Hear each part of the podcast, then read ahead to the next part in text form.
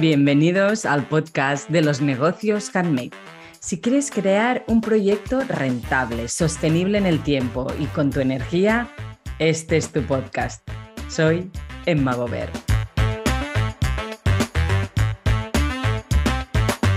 Hola, muy bienvenidos a un nuevo episodio del podcast de los negocios handmade. Hoy tenemos a Rosé. Rosé es diseñadora de joyas creativas que son, bueno, son muy diferentes, para, qué no decirlo, son unas joyas muy especiales y ella ya lleva una, una larga trayectoria en el mundo de la joyería, pero...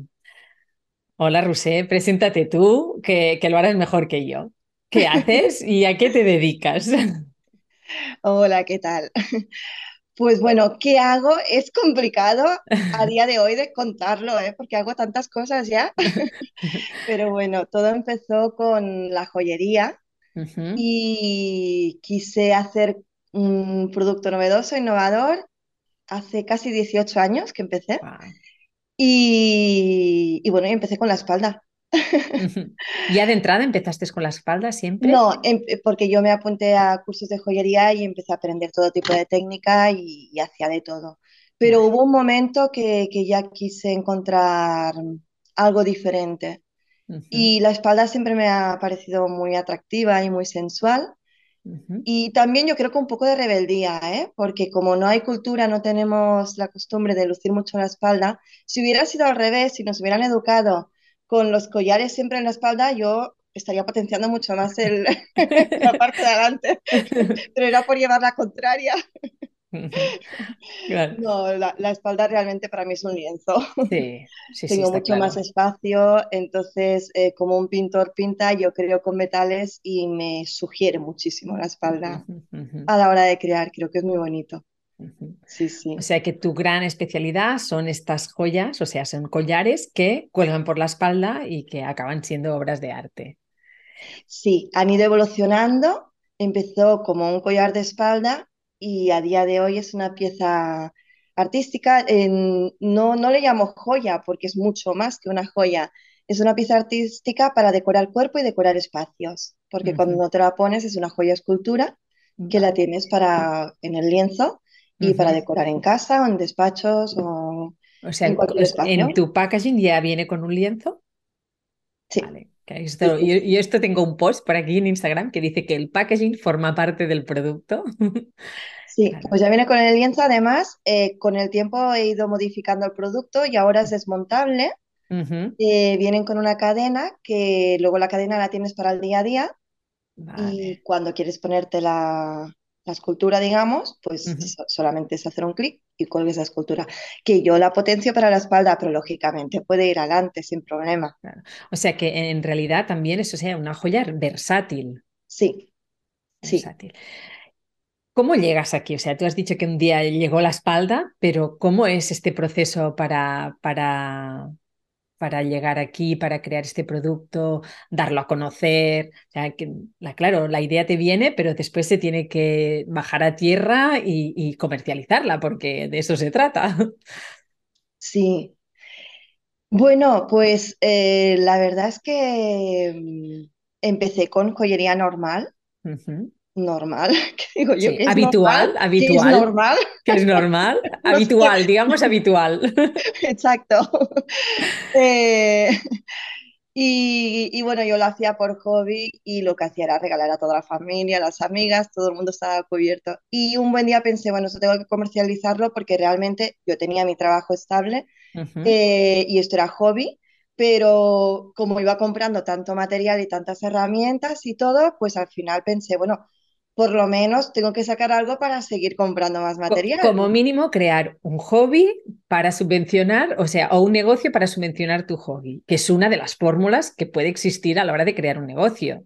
Sí, pero mi primera idea no era aún crear negocio, ¿eh? Ah, era como, bueno, pues si me gasto tanto, por lo menos que me entren y así puedo ir comprando para no, no afectar a mi economía personal. Sponsor, sponsorizarte, vaya. Eso. Eh.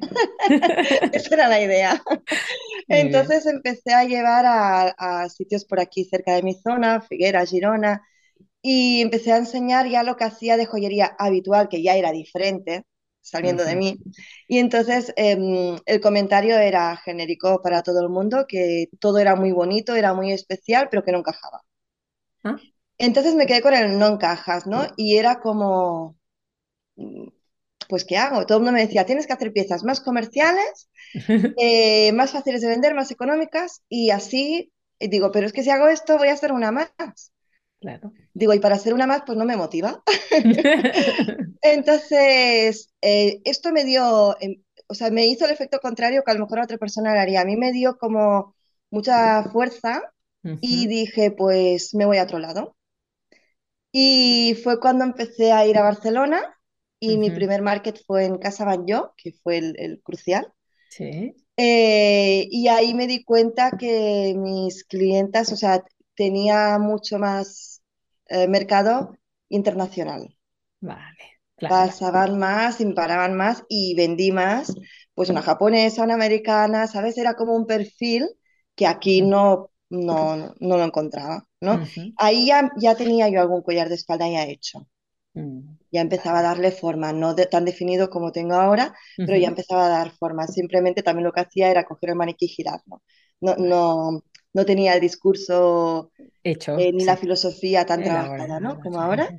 Eh, y bueno, y fue como un abrir los ojos, decir, bueno, pues a lo mejor, quién sabe, Si, si mi cliente no está por aquí, voy yo donde esté, ¿no? Claro, si Mahoma no va a la montaña, pues a la montaña va Mahoma. Y eso Mm, hice. Claro.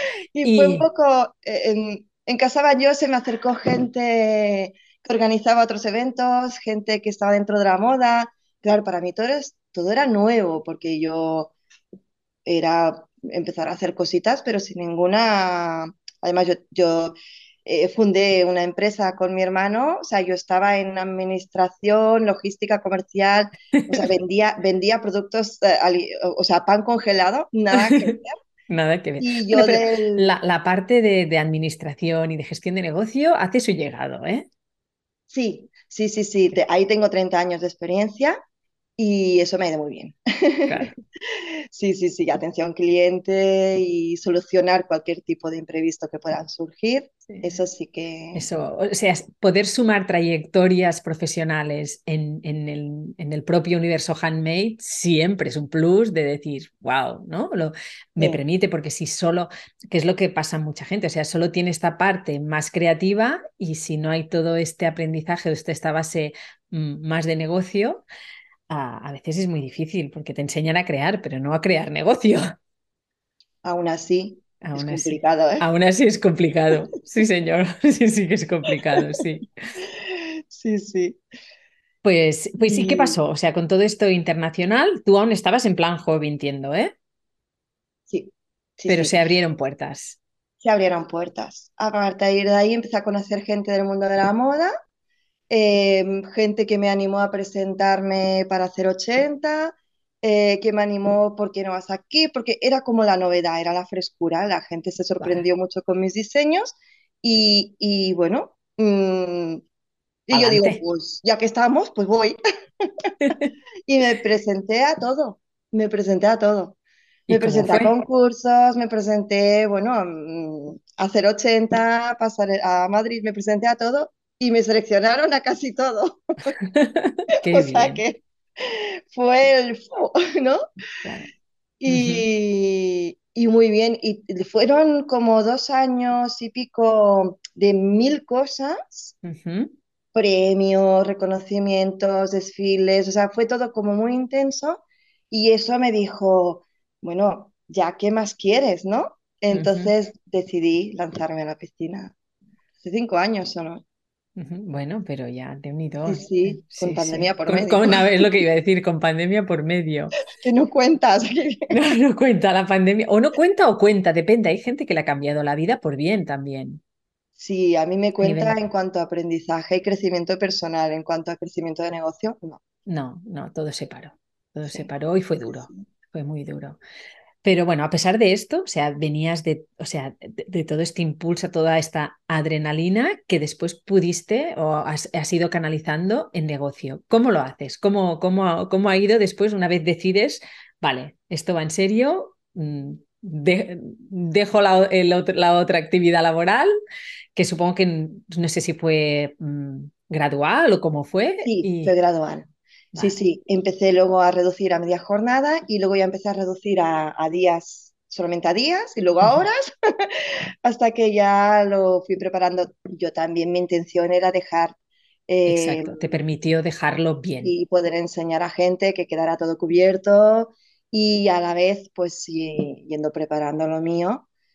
Y además me coincidió en un momento personal de cambios también y bueno, fue, hice bueno, todo. Lo cambia toda mi vida, vaya. Bueno, es que suele ir junto. Yo creo que suele ir junto, que el, momento personal y el momento profesional en, un proyecto de vida, porque al, fin y al cabo es un proyecto del alma y, o un proyecto de vida en el que le pones el alma.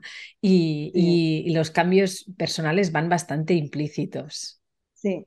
Sí, sí. Pero vaya, ¿cómo esta, esta graduación, cómo lo haces y cómo va creciendo la marca de joyería o tu, tu proyecto de joyería?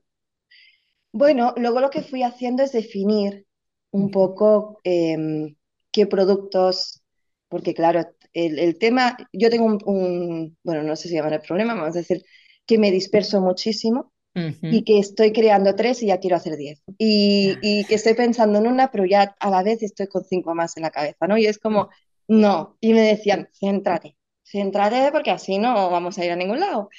y, y, bueno, la gran suerte es que del último premio que gané eh, tuve mentoría durante seis meses. Vale. Y esto me ayudó mucho para eh, poner los pies en la tierra y hice mi primer dossier, eh, el qué, el cómo y el por qué, ¿no? Dónde queremos ir, qué hay que hacer, y a poner un poco todas las pautas y definir. Toda la parte de visión, de estructura de negocio, de comunicación, de ponerlo ya, eh, como dice, por escrito en papel y crear toda estructura. Sí, crear la imagen. Bueno, que esto... Eh, esto sale, ¿eh? es uno de los temas recurrentes del podcast y que muchas veces empezamos desde abajo, digamos, o desde crear esta estructura y después creamos el producto, o al revés, tenemos el producto y tenemos que encajarlo en una estructura empresarial para que esto sea ah, consolidado, sólido y viable. Sí, sí, sí. Lo que pasa que em, yo fui muy atrevida en, ya te digo, el cuidar de espalda igual es hace 15 años pero claro, yo me, yo me atreví a hacer un producto que no tenía, no tenía nicho en el mercado, o sea, no, no, no había. No. Y aún ahora es difícil, pero mm, eso, eso sí que es una cosa que me complicó bastante la vida, porque empezar con un producto que no tiene un sitio en el mercado es muy difícil.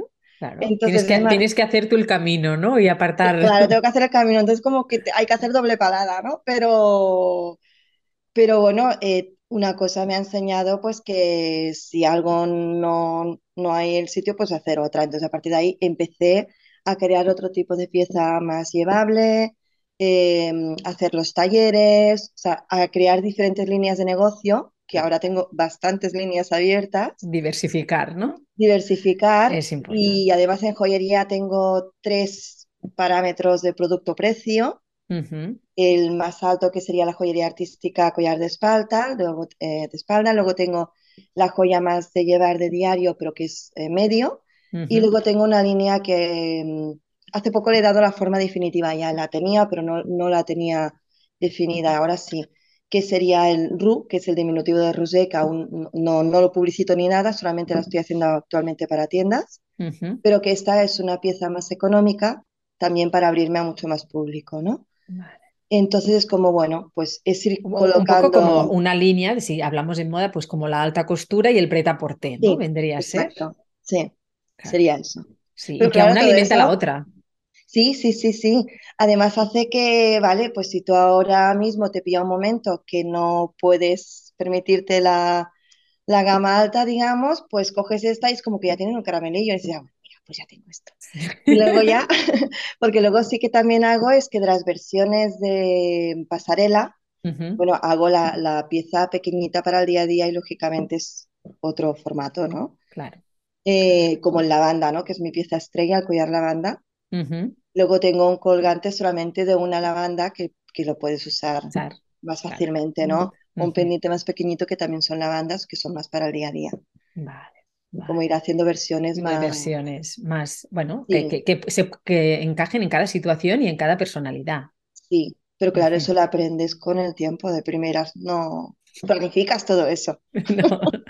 Bueno, también es como cuando validas y tocas la realidad, ves también esas necesidades, es escuchar al mercado, escuchar al cliente y adaptarte, porque al fin y al cabo, o sea, cuando tienes ideas son ideas y cuando las bajamos a tierra es cuando hay esta interacción y escuchas y, ves y te adaptas y, de alguna manera moldas tu producto a lo, que, a lo que es comercializable y viable a la vez.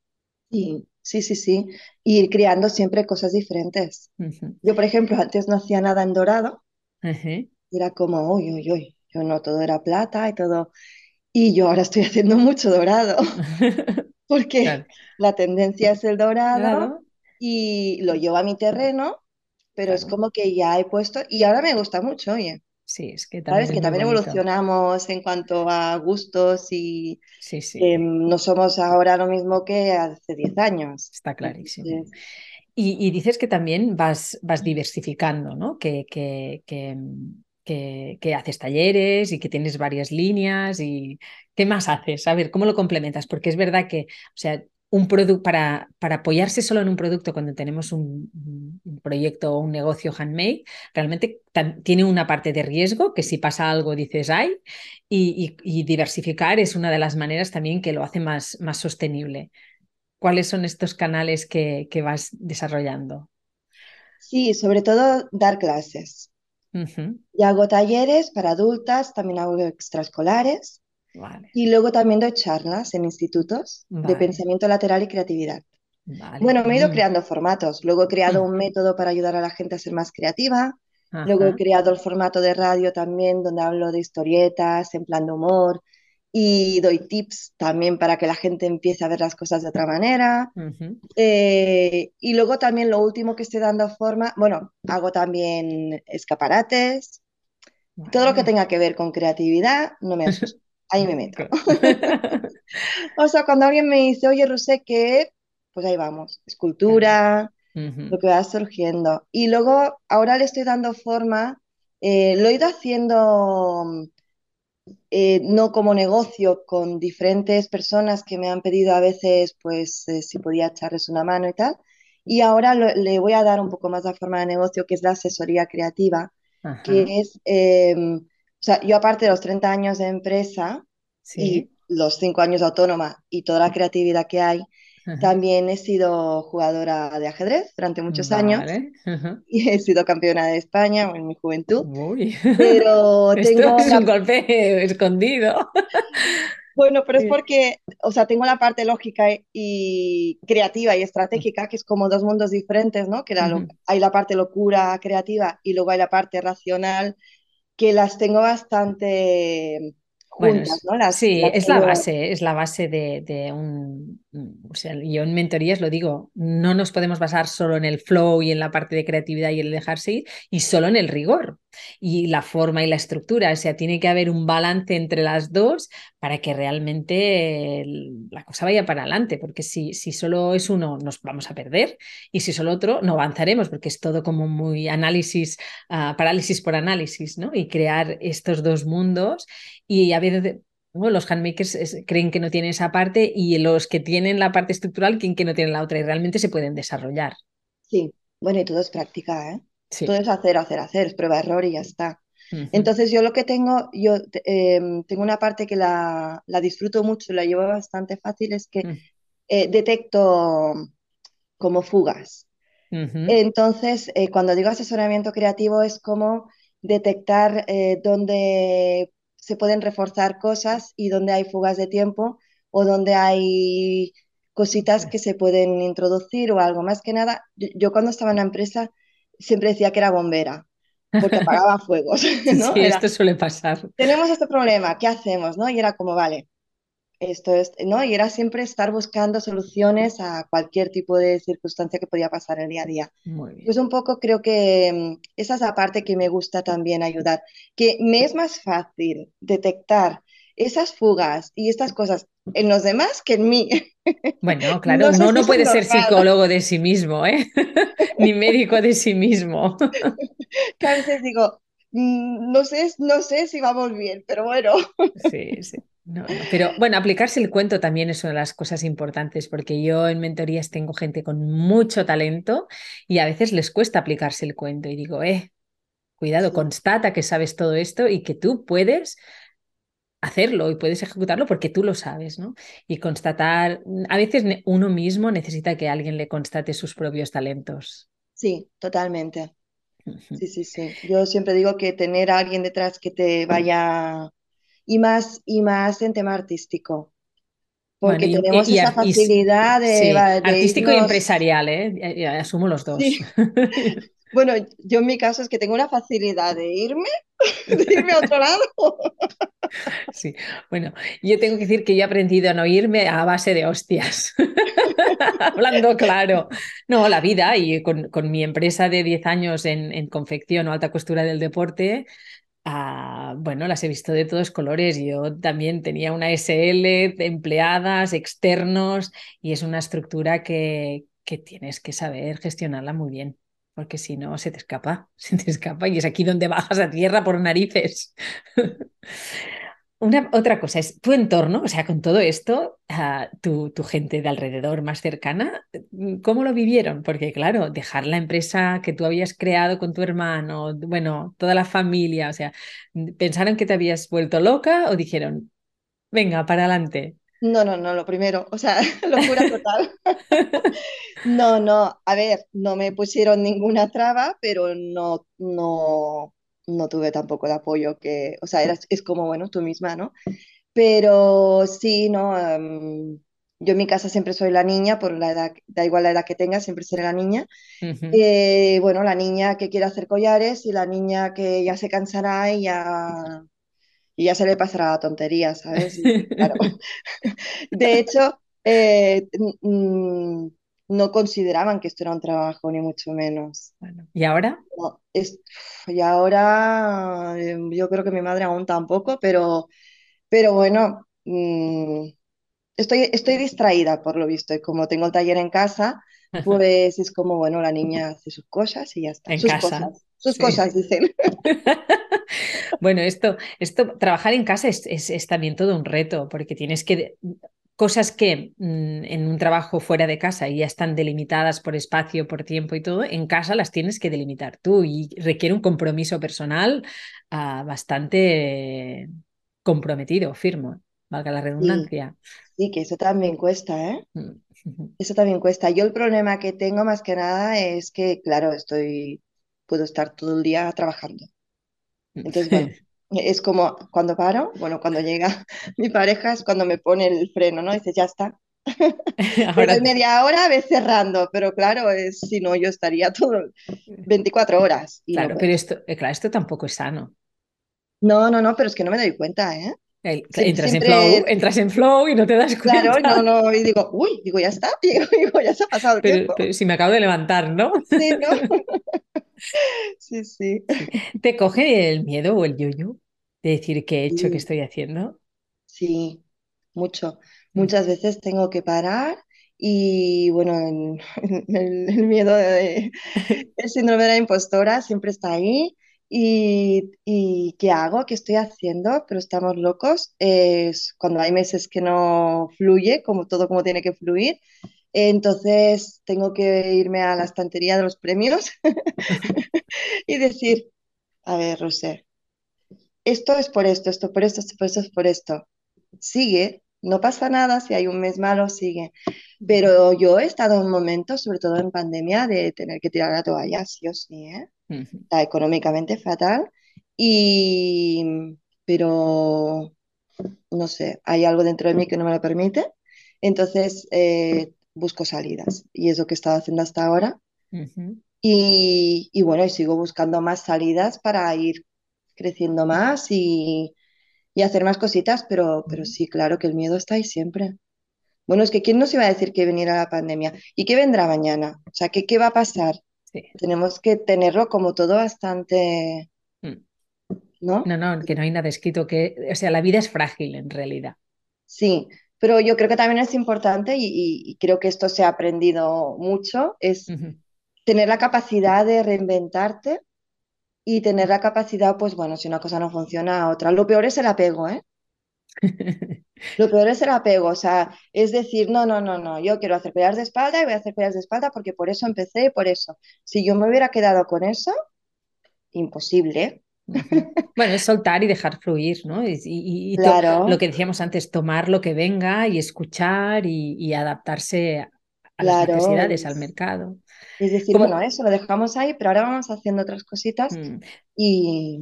Claro, ¿cómo te inspiras con todo esto? ¿Cómo, cómo son tus fuentes de inspiración? Bueno, no tengo nada concreto, ¿eh? ¿eh? puede ser una canción, puede ser estar en el jardín y mirar las flores. Bueno, porque tú eh, vives en el paraíso, hay que decirlo, ¿eh? Sí, sí, sí, sí, con mis gatas. Cualquier conversa Cualquier conversa me, puede llevar a algo. Em, visitas, sobre todo, me encanta ir a descubrir nuevas cosas. y, pero no tengo nada en concreto, ¿eh? me inspira mucho la naturaleza, eso por descontado. Pero, mm. pero da igual. Igual hoy hablando, terminando, digo, hoy, mira, ¿ves? Esto, que ha dicho. ¿Qué, qué, qué tres sucesos, que es una pregunta recurrente, han hecho que tu proyecto esté donde está hoy o vaya por donde está yendo, ¿no? De, hacer clic, ¿no? Que han tres cosas que han hecho un clic para que tú dieras pasos para adelante. Bueno, eso, esa es muy fácil. Primero fue irme a Barcelona a Casa Baño, mi primer market, ese fue el primer clic.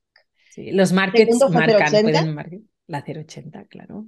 Sí, porque en 080 se me abrieron, ahí sí que se me abrieron muchísimas puertas. Ahí fue mi primera exposición en París, mi primera exposición en Mónaco, eh, o sea, ya oportunidades que impensables. Y luego los premios me han ayudado mucho también, prensa, poder salir en revistas de moda, poder salir, pero claro, todo eso es la consecuencia de todo el trabajo, porque piensa que si, si se me han abierto tres puertas, yo he tocado 300. Claro. O sea, que no es fácil, que, que no es que yo he llegado allí y ya está. No, yo estuve una temporada que no paraba de escribir, de salir, hacer networkings, de presentarme, te digo, a concursos, o sea, a todo, a todo, a todo, a todo, hasta cosas que no me servirían de nada y que a lo mejor no tenían nada que ver conmigo. Pero da igual, yo me presentaba y decía, mira, yo hago esto, ¿qué te parece? A lo mejor con un cocinero, ¿eh? A lo mejor con ¿qué? ¿Podemos hacer algo con esto? ¿Sabes? Y era como a todo. Y al final, pues es eso, van surgiendo cositas. Pero tienes que hacer mil para tener dos. Sí, sí. ¿Y, algún clic interno? Que digas, yo aquí sentí que ya era otra. Bueno, eh, fue, o sea, cuando empecé en toda esta movida, ya te digo, fue muy concentrado, muy poco tiempo, yo empecé a notar, eh, lo he contado varias veces, como una aspirina dentro de mí, yo estaba siempre nerviosa, muy nerviosa, y, y me hervía, notaba el como un petaceta, lo tenía siempre dentro de mí y era insoportable, en serio. Me tenía que poner las manos en el pecho y yo, para, ¿qué me está pasando? Y era, era como algo que tenía que explotar. Y fue cuando decidí dejar el trabajo, decidir instalarme en Amasía, dejar mi otra casa, o sea, pero no sabría decirte cómo ni qué ni cómo empezó, pero fue un, algo que me hervía, que me estaba pidiendo a gritos que yo tenía que cambiar mi vida. Y todo eso fue posterior, pero sí que hubo un, un evento que fue un retiro. Un retiro de dos días que ahí me removió. Bueno, crecimiento personal en el fondo, ¿no? Fue, fue, una, fue una conexión. Y fue cuando, bueno, con el tiempo fue pasando hasta que noté esta aspirina que ya no podía más y decidí empezar a hacer papá, papá, papá. Una pregunta también que es recurrente es, ¿estás contenta con, porque es también un temazo handmade, es, ¿estás contenta con tu precio de venta al público? Bueno, ese tema es un tema. me ha costado te, te, permito ser resumida porque podríamos hablar solo de esto. No, mira, el resumen es, por eso he creado varias líneas. Porque no me sentía cómoda cuando yo hice la mentoría, me eh, bueno, mi posicionamiento pues eh, se puso alto y yo no estaba preparada, no me sentía cómoda, no, no sabía defender bien mi producto. Pero ellos decían que valía aquello y que era aquello y era así. Y entonces me costó mucho, ahora sí, ¿eh? ahora ya defiendo. Claro, bueno, es que también eh, en tu caso te mueves entre el, el producto y el arte. Y Sí, claro, aquí, aquí el lo tema material, PVP es... sí, porque el material no importa, No, claro, no, es que es, no es que es importa. arte, es arte, Es eh, el que tiene la sensibilidad artística, pues lo, lo, lo, Lo va a lo- lo apreciar. entiende, pero el que no, pues no lo puede entender. Entonces es aprender que mi público es más pequeño, un público más selecto, entonces es como aprender eso Cuando yo no estoy en este entorno. Entonces es como muy difícil, o sea, ha sido un trabajo de años y años, pero luego ya por eso empecé a hacer tres, o sea, he hecho- tengo ahora tres líneas para sentirme cómoda en otros precios también, pero buena es, estrategia, muy buena estrategia. es muy, eh, bueno, para los que empiezan es un trabajo interno Es un trabajo grande, interno. Sí, porque no es solo calcular, no es solo objetivo. Hay una No, parte objetiva, una parte del valor que entregas, es, es este, defenderlo. este, y también lo he dicho muchas veces, creo, en este podcast, es que cuando yo descubrí también con mis mentores y con todas mis formaciones que poner precio está directamente relacionado con las heridas emocionales. ¿No? Con la aceptación del otro. Y claro, si tú pones precio desde aquí, bueno, ¿en qué esperas que el otro o sea, apruebe tu producto desde aquí, ya no, aquí nos perdemos porque no entramos, no vendemos desde el yo adulto. En cambio, cuando pasas y entiendes que vendes desde tu yo adulto, aquí hace un clic y dices, vale, ahora soy empresaria, no una niña que pide que le que digan que está bien. Mira, es que esto me pasó, pe- perdona que me- ahora me he acordado al decirlo, en mi primera 080 eh, yo iba con las joyas de diario, la- las joyas de collar de espalda eran exposición y para eh, desfile, pero luego tenía mi stand con las joyas de diario. Yo iba con piezas eh, para vender a 20, 30 euros. Y tenía al lado un joyero, profesor, que bueno, me marcó muchísimo y me dijo, oye, todo esto que tienes es muy original. Me dijo, a ver, dame la lista de precios. Y le leí y me dice, pero, pero, ¿qué estás haciendo? ¿Qué estás haciendo? Me cogió la lista con el bolígrafo y lo multiplicó por tres. Y yo digo, pero que yo no, claro, estaba allí yo el primer día, me hizo esto, eran cinco días. ¿Y los Y yo digo, cambiaste? pero es que yo no voy a saber ahora vender esto, lo que vale 30 a 90 o a 100, o, ¿sabes? Para mí era como, yo venía de hobby, yo aún no era, no, no estaba ¿No estabas aún? Y me dijo, no, no, no. Y yo digo, dice, ya te las venderé yo. Y se puso a mi lado, bueno, él tenía las suyas, totalmente Que diferente a lo mío, y me vendió mis joyas al precio que él puso. Oye, pues aquí, esto es, esto, aquí hay un clic, ¿eh? Bueno, Esta pers- es sí, un ángel, esta persona es un ángel que, es un que, que ángel del totalmente de universo que te vino a ayudar. absoluta. Y fue como, bueno, yo llegué de la primera 080 trastornada total. Primero por el éxito y sí, por la buena acogida y todos los contactos que pude pues, coger. Y pues. segunda es, eh, a nivel personal, eh. Además, claro, yo, para mí eso fueron vacaciones porque yo estaba en la empresa aún. Yo me cogía vacaciones para ir a hacer markets y exposiciones, ¿sabes? Claro, sí, sí. Por lo tanto, no hacía nunca vacaciones. Eh, Bueno, y, bueno, y fue así como, o sea, es un continuo, Pero ole, ole esa persona, ¿eh? O sea, sí, ole ella, sí, ole, muy bien, qué guay encontrar gente buena en el fondo que, que, que sí, pero son. no se te valora igual el arte aquí que capital, eh, que te Pero esto, que Madrid, o sea, Pero es muy es lo que decíamos, lo decías tú al principio, es saber dónde está la gente y, y- y las personas que van a valorar y que van a apreciar lo que tú haces. Y, Sí. y si no lo aprecian, es que, es que no es para ellos. Mm. Sí, sí, al Mm, final tienes que, es que si no es un trauma, ¿eh? Si no lo aceptas, Sí. ¿Te sientes realizada? mucho, Mm, mucho, mucho, porque he logrado cosas que ni en mis mejores sueños, es que nunca había pensado que podría hacer todo esto. Y primero mi taller, que tienes sí. pendiente de venir. Sí, Lograr el taller que tengo ahora para mí era, ¡guau! un espacio de trabajo increíble, claro, muy, muy realizada, la verdad, sí. qué bien. ¿Qué, qué le dirías a tu yo de cuando empezó? Le diría, ven, ven, siéntate aquí. Que te cuento cuatro cosas.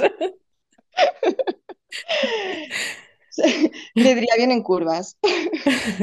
Sí, sí, totalmente. No, sobre todo a mí yo o cualquiera que empiece, Mm, ven, ven y siéntate aquí.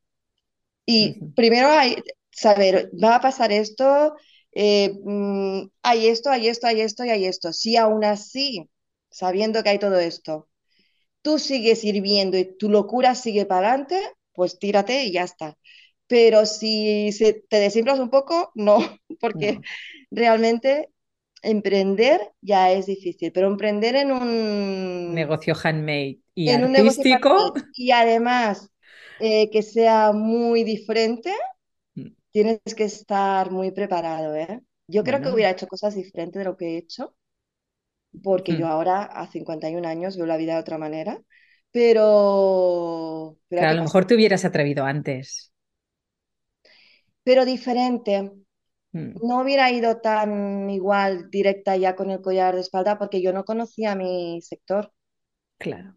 Bueno, pero, conociendo pero con el tiempo. claro, pero la- tu madurez ha, ha influenciado mucho en tu manera de crear. Por lo tanto, esto ha sido Sí, positivo. también. Sí, sí, no, no, claro, todo tiene su... Todo tiene su... Pero, pero, pero ahora, claro, seguramente yo creo que todo el mundo, ¿no? Diría, bueno, pues esto a lo mejor lo hubiera hecho así, lo hubiera hecho así, que estamos aquí como estamos porque las cosas han ido así, ya está bien, ¿eh? Sí, Pero, pero sí, sí. pero bueno. ¿Dón- ¿Dónde te podemos encontrar? Pues en Instagram, en... Rosé web, Martínez, Joyería Creativa. Joyería Creativa en castellano, sí, en, em, luego en la web rosemartinez.com Ujú, y luego en mi espacio con visita concertada. Y nada, y, y luego por, por todos lados porque voy haciendo talleres, de hecho ahora hoy lanzo el tour, Ah, digo que sigo los pasos de Bruce Sprinting y me he montado una gira de talleres Muy bien. y hago el tour de talleres creativos y estoy este mes, estoy en, ya ni lo re- creo, creo que estoy en seis o en siete pueblos. Ay. Eh, nada, voy haciendo. En cualquier lado me puedes encontrar. Bueno, pues te, te- te buscaremos. Instagram siempre deja una traza y una huella. Y, y nada, muchísimas gracias por aceptar mi invitación, por explicarnos tu recorrido y, y bueno, toda esta experiencia increíble. gracias a ti porque, bueno, poder mostrarte y la labor que estás haciendo, ¿no? De, de enseñar todos los, los creativos que están ahí luchando y esforzándose, pues que nos den visibilidad es muy importante y es muy bueno. Mm, sea que gracias. Gracias. Gracias también a ti que has escuchado hasta aquí y si quieres más nos puedes encontrar en el próximo episodio del podcast de los negocios handmade.